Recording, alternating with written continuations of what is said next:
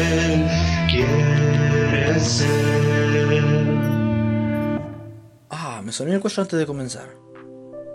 Wow, va a ser la primera vez que no digo buenos días, buenas tardes, buenas noches, bueno que sea que estén teniendo antes de comenzar la reseña. Bienvenidos a otro podcast del ámbito del murciélago. El día de hoy, bueno, metimos ese cambio al inicio. Aparecen que tenemos variedad. Bueno, no es mucha variedad, es además un cambio, no importa. El día de hoy vamos a hablar de algo un poco distinto. Así que al final sí tenemos variedad. Hoy vamos a hablar de la película slash documental slash concierto en vivo As and Them de Roger Waters, dirigida por Sean Evans, estrenada en 2019. Ok, ok. Es la primera vez que hago una review de un concierto en vivo. Es complicado. eh, O sea, es como un concierto en vivo con algunas escenas sin diálogo. Escenas totalmente visuales. eh, de cosas del mundo. Y bueno, es difícil de reseñar. No va a ser una reseña larga, va a ser de hecho muy corta.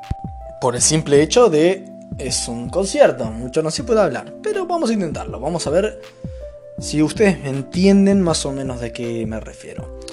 Es complicado encasillar esta película. En sí, es un gran recital en vivo. Se pueden disfrutar grandes clásicos de Pink Floyd. No hay mucho que decir de eso. Pink Floyd es una de mis bandas favoritas en todo el mundo, viejo. Con, digamos, la- el mejor álbum de la historia que hasta ahora he escuchado. Mira que hay álbumes para escuchar en la historia. Hasta ahora me parece que Dark Side of the Moon es el mejor álbum que, que existe. Tiene otros álbumes muy buenos. Tiene The Wall, tiene El Wish You Were Here, tiene eh, Animals, Division Bell, tiene muchos, muchos álbumes.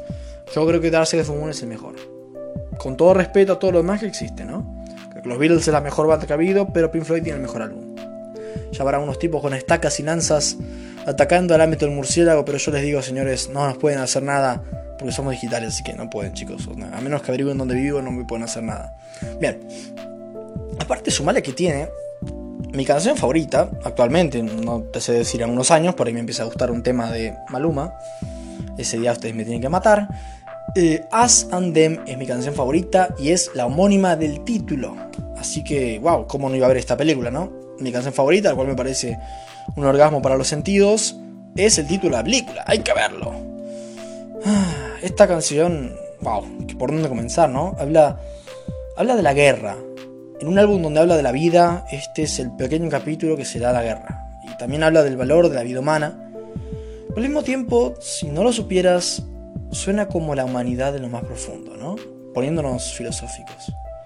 Pero la canción lo vale.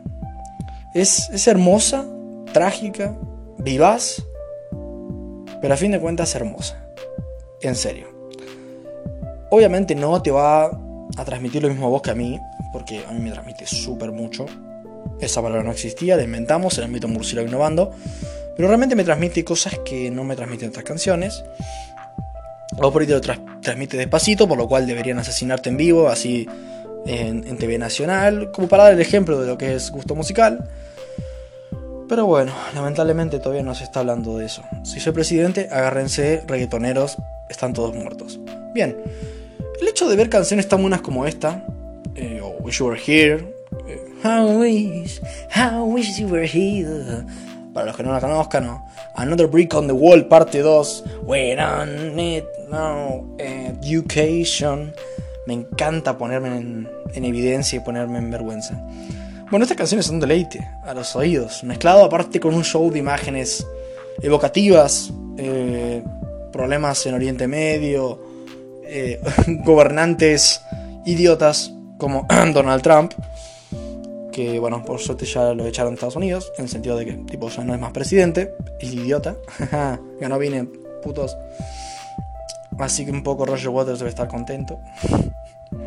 La verdad que funciona muy bien en sí, como mezcla las imágenes con la música.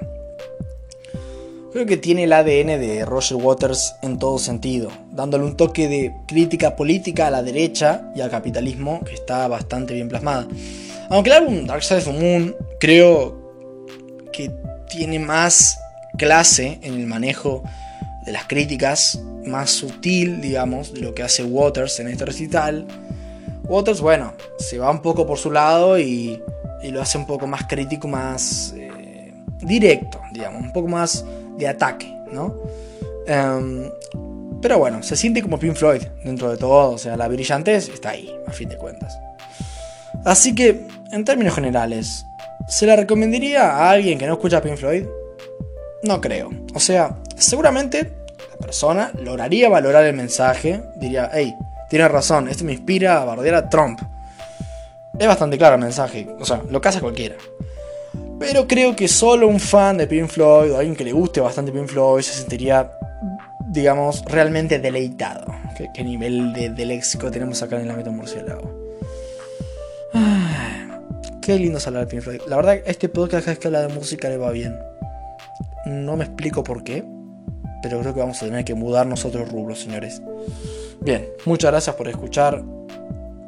Le tenía que dar crítica, es un recital, o sea, ¿qué crítica le voy a dar? Ah, vamos a darle un 8.8. Porque creo que es un 8.8. Pero realmente está bueno. Así que bueno, chicos, muchísimas gracias por escuchar y buenas noches.